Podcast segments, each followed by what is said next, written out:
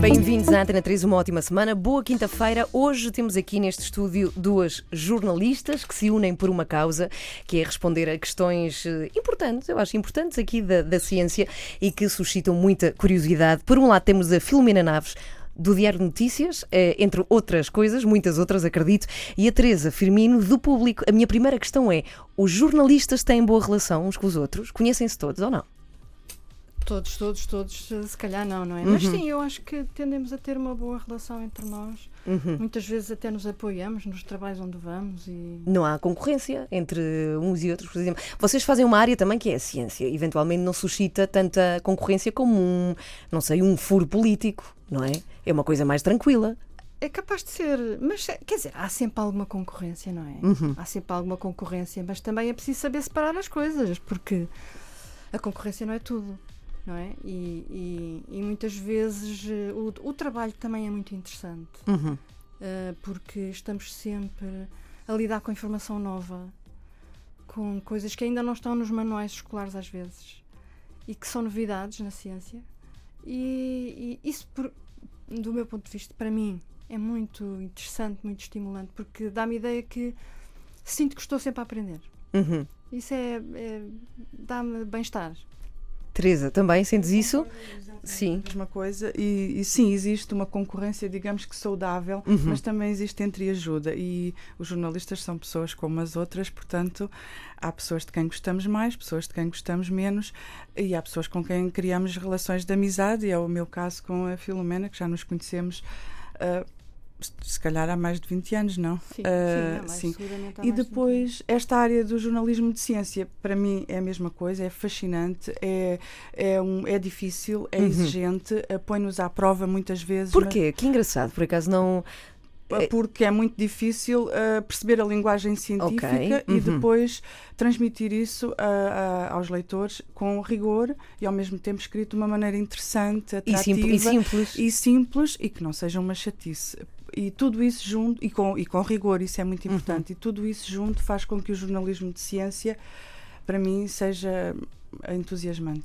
A Teresa Firmino, como já vos disse, trabalha no público, a Filomena Naves trabalha no Diário de Notícias, escreveram já três livros, sendo que iremos falar aqui na Antena 3 do último, chamado Porquê é que as bailarinas não ficam com a cabeça a andar à roda e outras questões aqui respondidas neste livro e que queremos muito que dê tempo para responder aqui aos ouvintes e a mim própria na Antena 3. Agora quero fazer-vos uma pergunta. Às vezes parece que no, num jornal a área da ciência eh, tem menos páginas do que, as devia, eh, do que, as, eh, que devia ter ou não? Eh, eu até no público nós não nos podemos queixar Ok, muito porque uhum. a ciência sempre foi acarinhada no público desde o início, desde há 27 anos. É uma secção que existe desde essa altura. Eh, claro que às vezes podemos sempre ter mais espaço porque os assuntos de ciência concorrem com outros, concorrem com a política, com a economia, eh, com o desporto, com a cultura e a todos os dias é esse equilíbrio que se procura no jornal. Uhum. Mas de uma forma geral, hum, eu acho que vamos tendo o espaço que necessitamos na ciência. Uhum. E tu, o que, que é que me Eu dizes? só posso concordar, eu só posso concordar. Eu, eu, eu tenho piada porque eu, quando fui para o Diário de Notícias, já há 25 anos, ah, foi justamente para me dedicar a esta área. Portanto, era essa a intenção até do jornal, era esse o- Porque eu já fazia isto noutro. No, cheguei a trabalhar numa revista de ciência e tecnologia, que era a Futuro. Uhum. E, e depois, como o jornal até tinha na altura um suplemento, eles convidaram-me para, para hum, colaborar com eles. E eu Uhum. comecei a colaborar para fazer uma coisa muito engraçada que era qual era a ciência que se fazia em Portugal. Portanto, foi até bastante pioneiro aquilo no Diário de Notícias. Uhum. E já vamos saber como é que está o estado da ciência em Portugal. Eu acho que vocês podem ser pessoas perfeitas para responder a esta questão. E também vamos querer saber até o final da hora, portanto, tem até o final da hora para ir pensando nisso, qual foi a notícia de ciência mais importante que vocês já comunicaram nos vossos jornais, que mais vos surpreendeu ou que vocês acham que foi mais importante para a humanidade. Vocês leem o jornal uma da outra? Tu lês o Diário de Notícias, Ah, sim, tu lês o sim, público. sim, claro. Sim, leem Claro. tudo. É importante para um jornalista estar a par. vezes Ok, sim, mas é importante para um jornalista estar a par do que é que se passa nas outras publicações. Lemos os jornais uns Uhum. dos outros e também lemos muitas coisas na internet. Então, no caso da, da ciência, lemos muita informação internacional, porque eh, no jornalismo de ciência nós não estamos só eh, a competir ou a concorrer com os outras, as outras publicações portuguesas, estamos a ver o que uma BBC, um New York Times, um, um Guardian, um Le Monde também vão publicando. Portanto, Uhum. os nossos concorrentes. No caso da ciência, são todos os outros que no mundo inteiro publicam. Ainda por cima agora com a internet, não é? Que vamos procurar coisas a, a todo lado. Ora bem, então vamos lá. Temos um livro entre mãos, chama-se Porquê é que as bailarinas não ficam com a cabeça a andar a roda? É o terceiro livro que junta a Filomena e a Teresa e são questões que têm a ver com a ciência. Como é que escolheram estas questões? Há muita, há muita coisa para responder. Vocês já tinham publicado um livro onde respondem uma coisa que a mim me diz muito, que é porquê é que choramos quando cortamos as cebolas? Eu choro muito com isso. É porquê? Já agora isto... Mas porquê? Porque as cebolas têm um, eh, um químicozinho que Uhum. quando, é, quando é, é agredida a cebola, não é? Aham. Abrem-se aquelas células da cebola quando a gente corta e aquilo tem um, um químicozinho que interfere com, o- com, os nossos, com a umidade dos nossos Uhum. olhos e se transforma em eh, ácido sulfúrico. E gotículas mínimas. Só que os olhos, para se se defenderem daquela agressão por sua vez, Uhum. Têm de recorrer àquilo que sabem fazer, que é chorar, para limpar, ah, para limpar. Sim, sim, sim, para proteger os olhos. Exatamente. Agora, uma vez por acaso fiz eh, esta questão na página de Facebook e houve muita gente a dar eh, respostas sobre como fazer para isso não acontecer. Vocês, É verdade, é por exemplo, ter a cebola no congelador. Será que funciona? Pôr ó- óculos, parece-me que é assim é mais. Eu Pôr acho- óculos também. Pôr a, a cebola debaixo de água fria. Sim, eh, a molhar a faca também. Eu acho, nós no livro, aliás, no, no anterior, até damos muitas Uhum. Muitas dicas, a Sim, sério. a- Qual é que é, mais funciona? Qual é que vocês usam? Eu Já agora acho- que responderam a isto? Eu acho que só molhar a cebola, mas eu acho que nenhuma funciona. Nenhuma funciona. Funciona muito mesmo é bem. óculos. não é? Pois, Uns óculos Ah, de os mergulhador. os óculos de mergulhador, sim. É, é engraçado é porque nós na altura. Nós dizemos Sim. isso a É, é engraçado porque nós na altura cruzámos-nos com um chefe Uhum. Ah, pois que, que tinha, tinha uma solução. Qual é que era a O solução que do ele chefe? dizia é que já havia óculos mesmo para chefes. Para cortar a Para cebola. cortar cebolas. Mas no caso deles, eu acho que se justifica. Cortam Pronto. muitas cebolas. Foi isso. Não é? Uma coisa Ele que- achou muita graça também e disse: Ah, mas já há. Já há óculos para chefes para isto. Que engraçado, por acaso não fazia ideia e vou ter que procurar. Ora bem, vocês arrancam logo com a resposta da pergunta que dá nome ao livro: porque é que as bailarinas não ficam com a cabeça a andar à roda? Que é uma questão que já respondemos no Facebook em direto, mas pergunto-vos aqui na 3, porquê? Ah, bom, as bailarinas treinam tanto, tanto, tanto que conseguem contrariar ah, um aspecto da fisiologia do ouvido humano que tem um líquido, um ouvido interno. Ah, Quando nós estamos a, a, a movimentar-nos, esse líquido também está a oscilar e havia essa informação para o cérebro. As bailarinas conseguem que essa informação que chega ao cérebro seja mais reduzida e contrariam então ah, esse efeito de ficar com a cabeça A andar à roda. a andar à roda. Ou seja, se nós todos fizéssemos isso todos os dias, dessemos voltas sobre nós próprios, também perdíamos essa sensação de que vamos cair e vamos perder o equilíbrio, é isso? Ou pelo menos mais um pouco, sim. Uhum. Uh, não digo totalmente, uh, mas, mas reduzir essa sensação de até de enjoo, não é? Uhum. Até porque as bailarinas, aquilo é um treino intensivo desde, desde a infância, não é? Uhum. Portanto, isso tem um pouco a ver também com a plasticidade do cérebro. O cérebro Uhum. adapta-se, sintoniza-se. Por acaso isso leva a uma outra questão. Vocês falam aqui de meditação mais à frente e eu pergunto-vos: é de facto moldável o nosso cérebro? Modifica ao longo da vida? Podemos fazê-lo? Assim, o nosso cérebro é plástico, tanto que aprendemos com a experiência, aprendemos com os erros, Uhum. porque se não fosse assim nunca aprendíamos nada, ficava estático para o resto da vida desde que nascíamos. Uhum. Uh, Mas não, o cérebro vai se adaptando, vai aprendendo, as ligações no cérebro vão vão se criando ligações novas, vão se enfraquecendo outras, portanto aprendemos com a experiência. E o exemplo das bailarinas é isso mesmo. E Sim, mas- só das bailarinas. e de outros, eu- de tudo na vida, um pouco. Estou-me a lembrar, uma das perguntas que está aí também é dos músicos. Uhum. No caso dos músicos também há, há- há- há várias zonas do cérebro que são recrutadas para aquele treino e que ajudam eh, a, a- a- a moldar o cérebro para aquela, para aquela função que é altamente complexa, não é? Mas estamos a falar, eventualmente, se calhar, de mudanças que não se vêem físicas. Há quem defenda que há partes do cérebro que podem aumentar. Isso, é, sim, isso sim, sim. podem mesmo? Sim, sim, sim, sim. Em algumas, na algumas na, na, no caso dos, dos músicos, nomeadamente, uhum.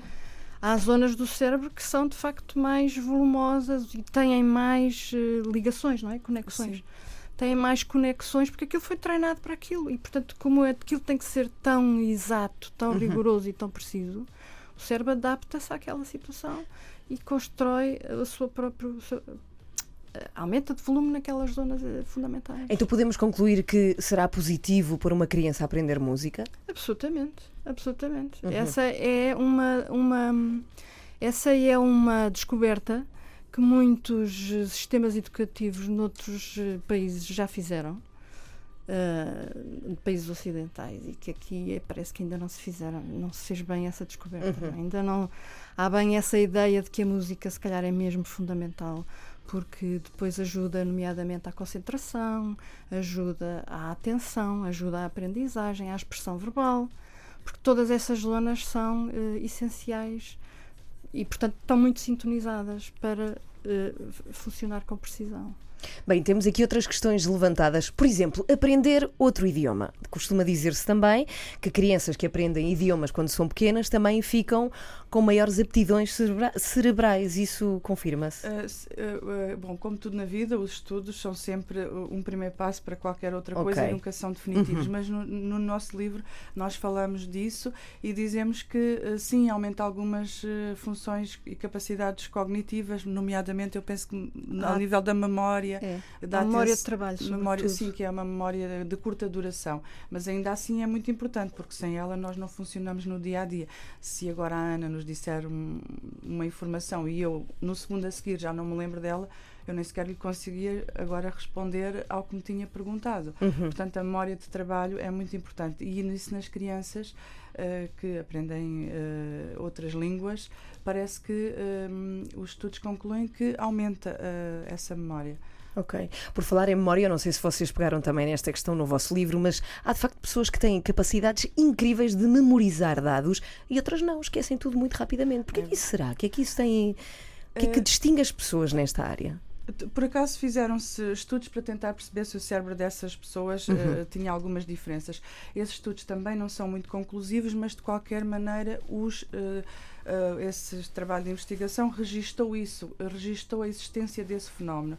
Isso, aliás, quanto a mim, foi uma das coisas que me surpreendeu muito quando escrevemos as duas este livro, que são uhum. essas pessoas que têm uma memória autobiográfica uh, incrível, ou seja, lembram-se de tudo da sua existência e nós pensamos, ah, que coisa maravilhosa. Não, pode ser um tormento, porque quando alguém diz a uma dessas pessoas uh, uma data, ela nesse exato instante lembra-se onde é que estava, o que é que estava a fazer, o que é que estava a comer, que dia é que era da semana. Uhum. E é como se na sua cabeça existisse aquela conversa que está a ter com essa pessoa nesse momento e depois existisse uma outra parte paralela, paralela onde ela está a rever tudo isso. Uh, todos os dias viver assim é cansativo, é, pode é. ser cansativo. Mas fala-se, por exemplo, de uh, memória seletiva, que nós lembramos de coisas que nos dão mais prazer do que outras, e até depois essas coisas usam-se em técnicas de mnemónicas para termos uma melhor memória. Isso confirma-se? Lembramos-nos mais das coisas que, que nos dão mais prazer? Uh, eu penso que sim. Não é exatamente uma questão que tenhamos. Que vocês tenham abordado, não, é? Não, sim, uhum. eu acho que nos lembramos das coisas boas, mas também nos lembramos das, das coisas traumáticas. Coisas outras com menos... um grande impacto emocional. Exato, penso que é muito isso. Por exemplo, uma das coisas que, que se dizia na altura era. Uh, aquela pergunta do onde é que tu estavas no 25 de Abril uhum. tem exatamente a ver com isso, não é? Aquilo foi fundamental para todos nós em termos coletivos, emocionais, não é? E aquela... Então toda a gente se lembra. Por exemplo, onde é que estavas no 11 de setembro? Exatamente. Outra, toda a gente sabe o que é que estava a fazer. Sabe, sim, porque sim, aquilo sim. teve um impacto emocional tal uhum. que nós sabemos exatamente o que é que estamos a fazer, com quem é que estamos a falar.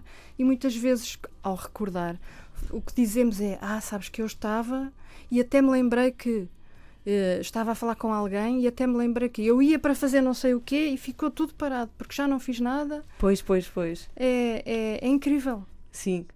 Bom, daqui a pouco vamos aqui questionar as nossas convidadas, a Filomena e a Teresa, sobre questões como será que o exercício faz de facto bem ao cérebro ou a meditação, até que é que vocês pensam sobre isso ou concluíram aqui nas vossas pesquisas? Como é que funciona a acupuntura? Temos ainda, é, porque pestanejamos? Olha que belíssima, por acaso, que belíssima questão. Ou então temos, temos também porque é que temos sensações de déjà vu. As donas da casa. Ora bem, hoje temos entre mãos um livro hiper interessante, chama-se Porquê que as bailarinas não ficam com a cabeça a andar à roda e outras 59 perguntas sobre o cérebro e o seu funcionamento, escrito pela Filomena Naves e a Teresa Firmino. A Filomena e a Teresa estão cá hoje até às duas da tarde neste estúdio da Antena 3 e eu acho que podemos retomar a conversa precisamente com esta questão. O que são os neurónios? Pergunto-vos. Bom, uh, São Teresa. só- Filomena, Teresa, Filomena, tá. escolham. Eu posso começar? Sim, sim. Hum, então, os neurónios são células que temos no nosso córtex. Uhum. Uh, que, e que se li- ligam-se entre si através de, de um nome chamado sinapses e formam, os, formam em conjunto circuitos neuronais. sim. Uh, E, e, e- comunicam entre si, não estando ligados fisicamente, mas sobretudo Exatamente. através da libertação de substâncias químicas que são, no fundo, mensageiros, como se fossem os estafetas que levassem informação de um neurónio para outro. Uhum. E essas substâncias, há imensas, chamam-se neurotransmissores eh, de uma forma genérica, precisamente por isso. São os estafetas que levam a informação de um neurónio para outro. Uhum. E há forma de estimular o termos mais neurónios? Aliás, antes disso, uma pergunta. Ter mais ou menos neurónios tem a ver com sermos mais ou menos inteligentes e sermos, sermos mais capazes para algo? é difícil responder essa Mas deve haver um número mínimo de neurónios que temos de ter. Sabemos é que temos muitos, 86 mil milhões, mais ou menos. Na contagem mais precisa que até hoje se fez. Uhum. Ok. Mas, por exemplo, a velhice faz com que tenhamos menos neurónios? Ah, ou pelo menos que alguns neurónios de algumas zonas importantes do cérebro hum, ah, morram ou tenham ah, algum tipo Percam de ligações? ou percam é? ligações ou tenham algum tipo de problema. E há doenças que, embora não sejam só doenças da velhice, estão ligadas um pouco a isso, como a doença de Alzheimer, em que Uhum. há zonas. Mas isso tem muitos outros fatores que também não estão bem eh, explicados ainda. Não é do envelhecimento. Não é do si. envelhecimento em si, mas porque vivemos mais tempo, acabamos. Há, há doenças que, surgem, que acabam por surgir, como aliás Uhum. o cancro também. Não é uma doença só de- das pessoas mais velhas, mas as pessoas mais velhas têm mais tendência para Uhum. que Probabilidade. tipo- pela idade, porque isso surja. Mas hum, muitas vezes o que acontece é que os neurónios eh, morrem eh, em algumas zonas eh, e na doença de Alzheimer afeta bastante a memória. Portanto, também estudar uma doença pode nos abrir eh, o mundo para outros processos fisiológicos que são naturais, como o envelhecimento. Uhum. E, e ficámos há pouco por falar um bocadinho sobre a meditação. O que é que vocês têm a dizer sobre isso? Até porque dedicam o espaço do livro precisamente a esta questão. Sim, a, a- a meditação, eh, tanto quanto se estudou, Uhum. não se sabe bem quais são os processos. Não se sabe bem quais são os processos. Ok. Ahm, mas na verdade o que se verificou foi que a meditação eh, tem impacto fisiológico, isso é visível, mas também tem impacto eh, neuronal. As pessoas ficam também com eh, mais têm, ficam com mais capacidade para ter atenção e, e mais e a redução do stress. Não se sabe bem qual é qual é aqui o Ou seja, porquê que isso acontece? Isso não, não se- não se Exatamente, mas há bem. muitas perguntas aqui cuja resposta não é definitiva. Estas coisas Uhum. estão a começar, muitas delas, a ser estudadas. Uma das eh, coisas interessantes é que as novas tecnologias de imagiologia em direto eh, estão a ajudar a ver que áreas do cérebro é que estão mais ativas em determinadas circunstâncias. Portanto, isto abriu uma possibilidade de novos estudos. Uhum. Agora, isto é tão complexo, tão complexo, que muitos destes estudos são primeiros passos Uhum. e não há respostas definitivas. Agora, sabe-se é que meditar não faz mal. Ah, não. e que eventualmente pode, pode até melhorar um bocadinho a redução de stress. E, e a disposição, e o humor, a atenção, Uhum. e, portanto, as outras funções cognitivas também. É? Vocês meditam? Vocês eh, ah, dedicam Eu trabalho acho a isso a ou vida não? de, jorna- de jornalista às vezes não nos deixa ter muito tempo para meditar. Mas até podia facilitar, não é? É sempre uma correria. Mas me- meditar não, mas pensar nas coisas, uh, Uhum. sim.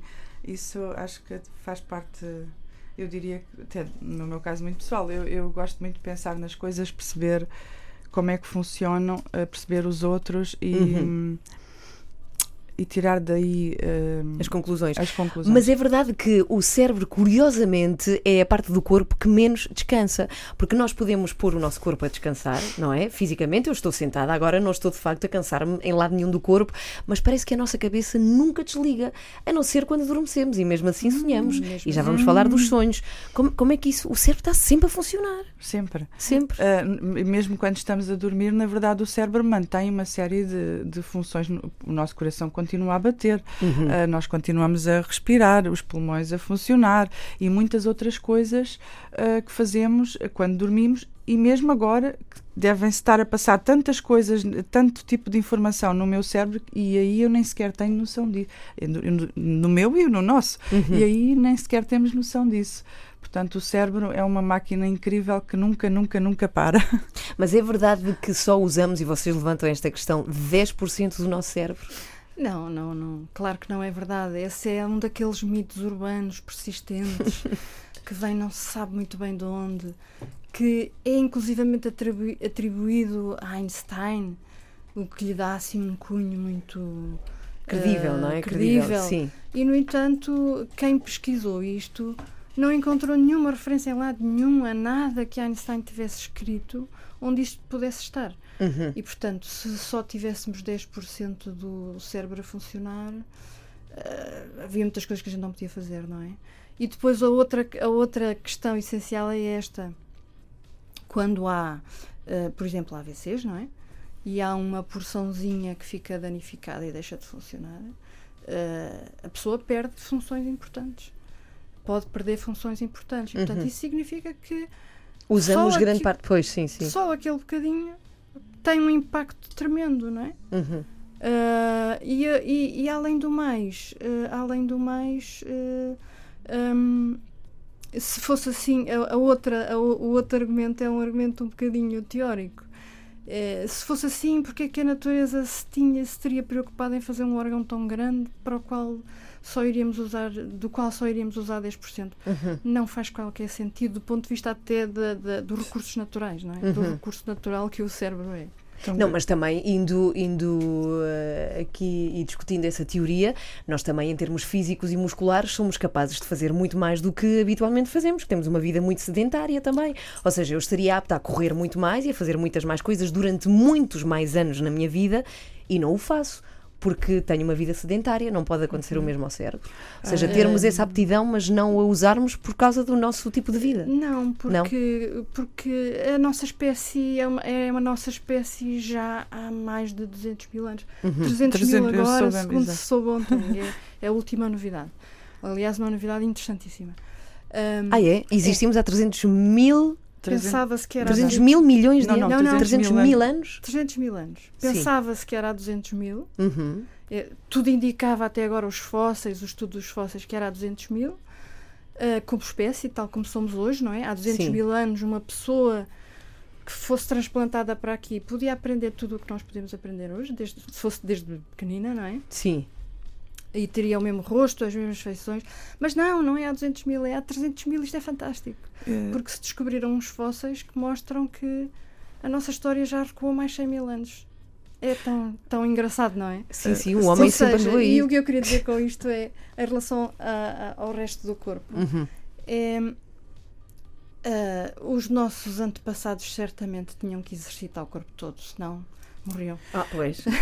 e, eh, e, além disso, eu acho que ao longo da evolução, uh, uh, se o, o, cérebro é um, um, órgão que consome tanta energia, consome cerca de 20% uh, do, do açúcar que existe no nosso sangue, uhum. portanto, teria sido, teria ficado pelo caminho, do ponto de vista evolutivo, desenvolvermos um, um, um, órgão tão grande, um cérebro tão grande. Não teria, não teria sido, do ponto de vista evolutivo, pois, não, sim, faria, sim. não faria sentido. Uhum. Mas ainda queria acrescentar acrescentar, porque o tema da evolução humana a mim fascina-me.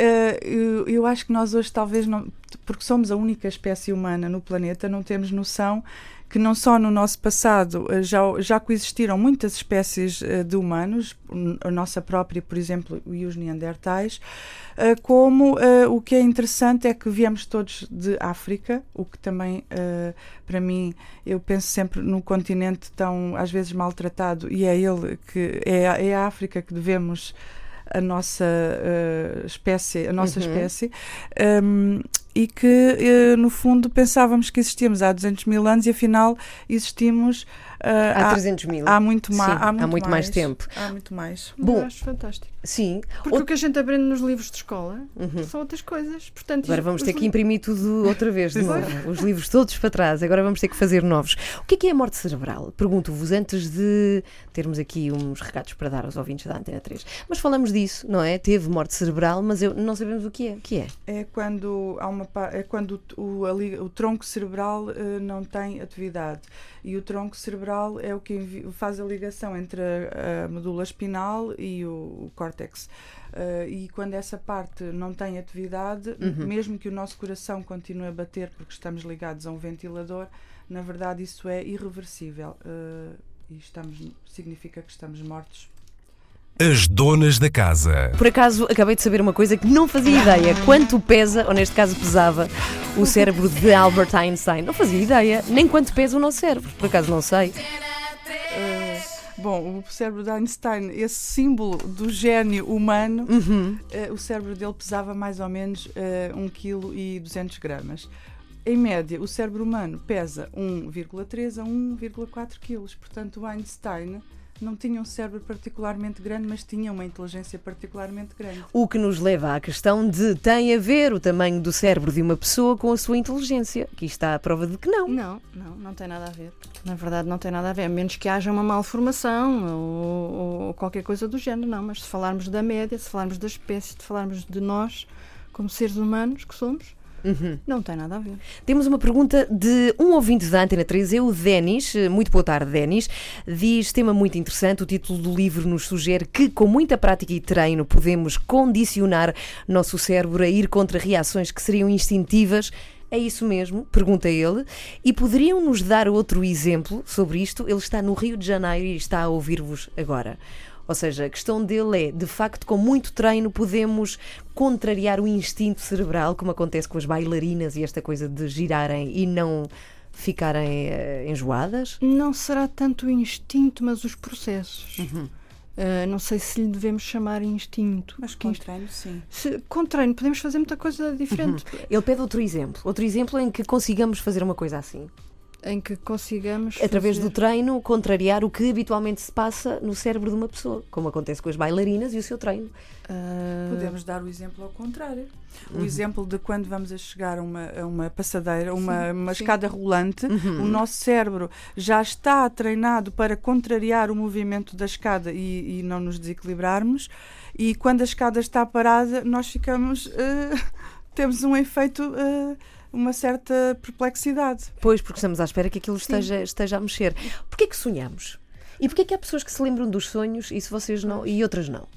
Pois, uh, sonhamos. Não se sabe bem porque é que sonhamos. Uhum. Há várias ideias sobre isso. Uh, o que é uh, fascinante é que realmente o cérebro nunca está parado, nunca está desligado. Uhum. Ou seja, quando, quando dormimos, um, o, o cérebro está como que entrega a si próprio a funcionar e a fazer os seus filmes. Uhum. Aqui porque o que nós temos são filmes, os sonhos são uma espécie de filmes, não é? E há várias hipóteses sobre porque é que sonhamos. Quem, quem, uh, uh, quem descobriu que os sonhos estão ligados a, uma, a, uma, a, a um momento específico do sono foi um francês que até deu, uh, deu, o, o, a esse, deu a esse momento do, do, do sono o sono REM, que okay. é o Rapid Eye Movement. movement pois, Ele sim. estudou isto em gatos, porque se percebeu que os gatos faziam movimentos estranhos e mexiam os, os, os olhos, uhum. por baixo de, mexiam os olhos. E um, o que nós fazemos também por baixo das pálpebras. Um, e é nessa fase desse sono REM que nós mais sonhamos. Uh, Porquê é que sonhamos? Há várias hipóteses. Uh, há que, há, isto foi estudado por diferentes grupos em vários pontos do mundo E há quem diga que o, os sonhos servem para limpar o disco rígido, numa analogia informática. Uhum. Ou seja, processa aquilo e deita fora. E para estar pronto no dia seguinte para. uh, Novas informações? não, para, a, para a execução Ah, normal do dia. Sim, sim. Uh, há, há outras ideias que falam de ser uma psicoterapia natural.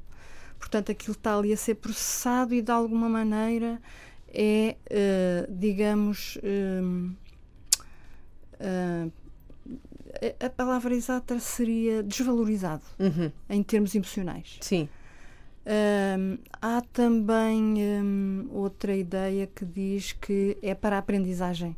Na verdade, estamos a processar coisas e estamos a aprender o que fizemos eh, e o que aprendemos no dia. Estamos a consolidar memórias do dia anterior. Portanto, a ideia é que se calhar são estas coisas todas. Há quem diga que são estas coisas todas. Um, Porquê é que não nos lembramos, eh, ou muitos de nós não se lembram dos sonhos, há muitos de nós que se lembram dos sonhos, há outros que não se lembram dos sonhos. Pois. Na prática, há uma resposta muito simples que é eh, os centros de memória estão desligados durante, Durante o sono. do sono e, portanto, nós não nos lembramos. Há pessoas que se lembram. Porquê? Porque às vezes acordam ou mudam um bocadinho de sono durante aquele momento em que estão a sonhar, do Rapid Eye Movement. Ok. Um, Uhum. Mas também não há certeza sobre isto. Isto está tudo a ser estudado. Uh, por- portanto, é também um bocadinho misterioso ainda, não é? Sim, sim, e por sim. isso também mais fascinante.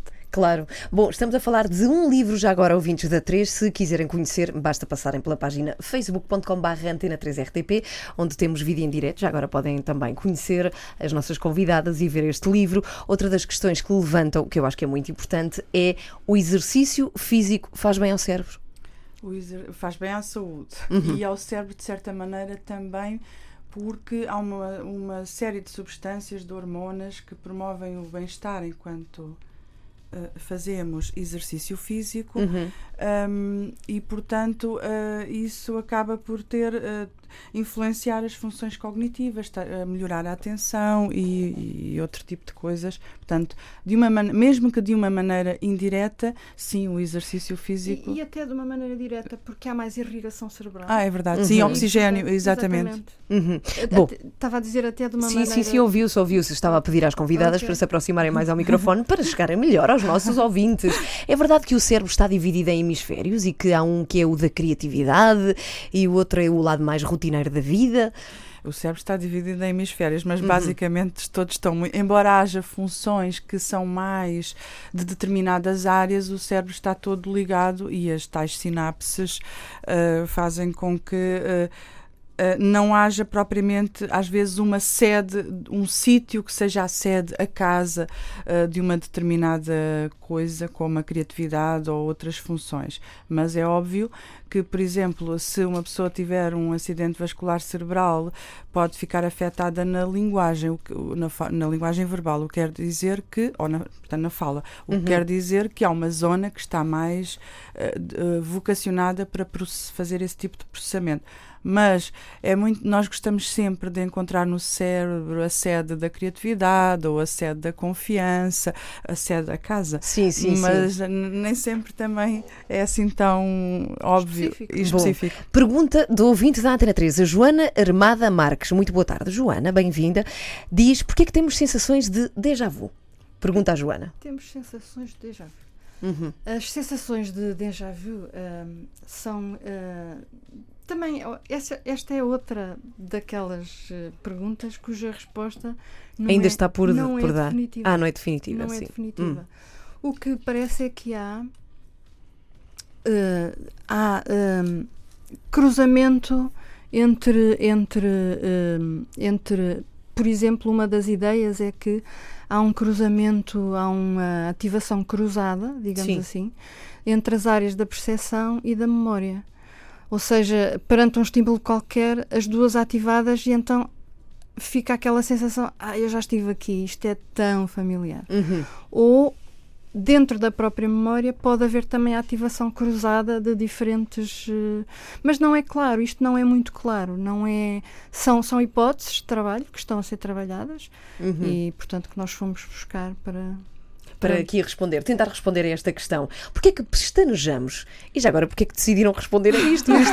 Porquê é que isso acontece? Uh, o cérebro às vezes precisa de uma pausa, deve ser para processar qualquer coisa, e o pestanejar dá-nos esse, é dá-nos esse momento ao cérebro de ter esse descanso. Que engraçado, eu por acaso, eu acho que toda a gente acha que pestanejar tem a ver com a umidade dos olhos, tem a ver com resguardar os olhos da sua umidade, mas não, tem a ver com uma questão cerebral. Não, não também, também deve também? Haver, sim, sim, sim, sim. Mas em última análise, qual é a ligação disso ao cérebro? Que foi o que sim, sim, sim. quiseram eh, responder. Sim, mas é óbvio que também, depois, às vezes, quando fazemos uma coisa, o nosso corpo faz uma coisa e ele uhum. aproveita isso para outras, uh, para outras funções. E se calhar, e também pestanejamos para, para que os olhos não fiquem tão secos e para tirar alguma impureza, mas uhum. também para dar descanso ao cérebro.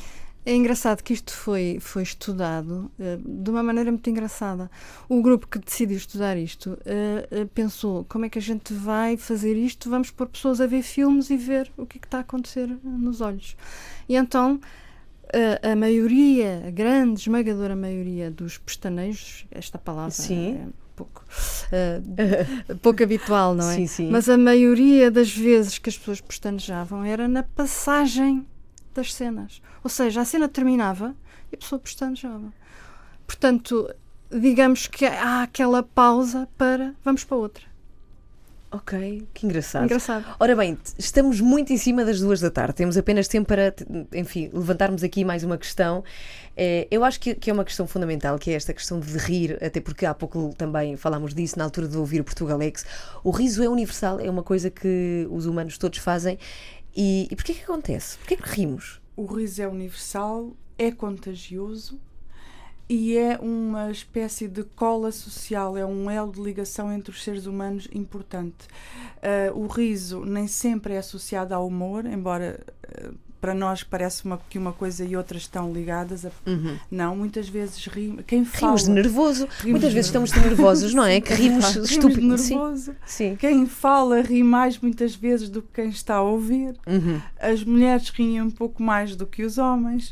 Uh, isso foi um grande isso foi um grande estudo que foi feito. O riso também pode servir para aliviar um momento de tensão uhum. entre as pessoas também pode servir de, de, para manipular os outros. Uhum. Portanto, uhum. o riso tem muitas funções uh, sociais importantes e, por isso, até há quem diga que o nosso cérebro tem assim uma espécie de detector especial para o riso. Uhum. Uh, que também deve ter surgido uh, ao longo da evolução, mas também há quem diga que, não, que é um efeito colateral da evolução uh, que não foi só para isso, serviu para a linguagem, para as relações sociais entre as pessoas e depois também foi aproveitado para detectar uh, quando nos rimos e, e, e, o riso dos outros. Uhum. E é engraçado porque nos distingue de outras espécies, somos a única espécie que ri.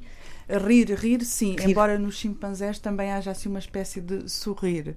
Uh, que engraçado. Bom, última pergunta, agora sim, por acaso tenho mais duas, que eu quero muito ver respondidas. E tu levantaste também esta questão, a Teresa: homens e mulheres têm cérebros diferentes?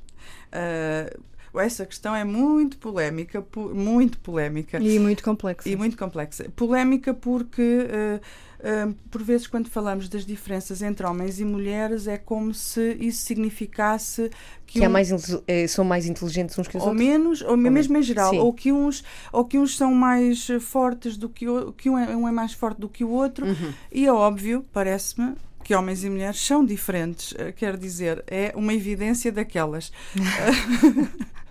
Por isso, o cérebro de, dos homens e das mulheres também deve ter diferenças.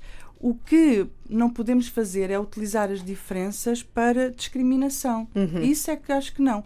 Agora, uh, o cérebro dos homens e uh, dos vários estudos que têm sido feitos têm sido identificadas algumas diferenças, mas também não muito uh, conclusivas e taxativas ainda. Por exemplo, uhum. que há mais ligações, que há mais ligações nervosas nos certos locais do cérebro, mas, mas ainda assim tanto quanto eu eh, me lembro, nunca não há estudos muito, muito conclusivos. conclusivos. Última pergunta, pode ser para ti, Filomena, se souberes responder, porque é que gostamos tanto de chocolate? Porquê é que gostamos tanto de chocolate? Porque o chocolate tem um químicozinho que nos faz gostar muito daquilo. Uhum. Ou seja, aquilo vai diretamente para o sangue, não é? Uhum. Interfere com aqueles químicos de que a, a Teresa estava a falar há bocado, que isto é muita química também. Uhum. E, e aquilo vai diretamente para os centros do prazer e, portanto, é Estamos e não conseguimos evitar. Muito obrigada às duas. O livro está disponível, chama-se Porquê que as bailarinas não ficam com a cabeça a andar à roda e outras 59 perguntas sobre o cérebro e o seu funcionamento. Portanto, são estas questões e muitas mais. Boa sorte e que venha mais um livro que junte Filomena Naves e Teresa Firmino, que estiveram aqui hoje na Antena 3. Obrigada às duas. Obrigada. obrigada.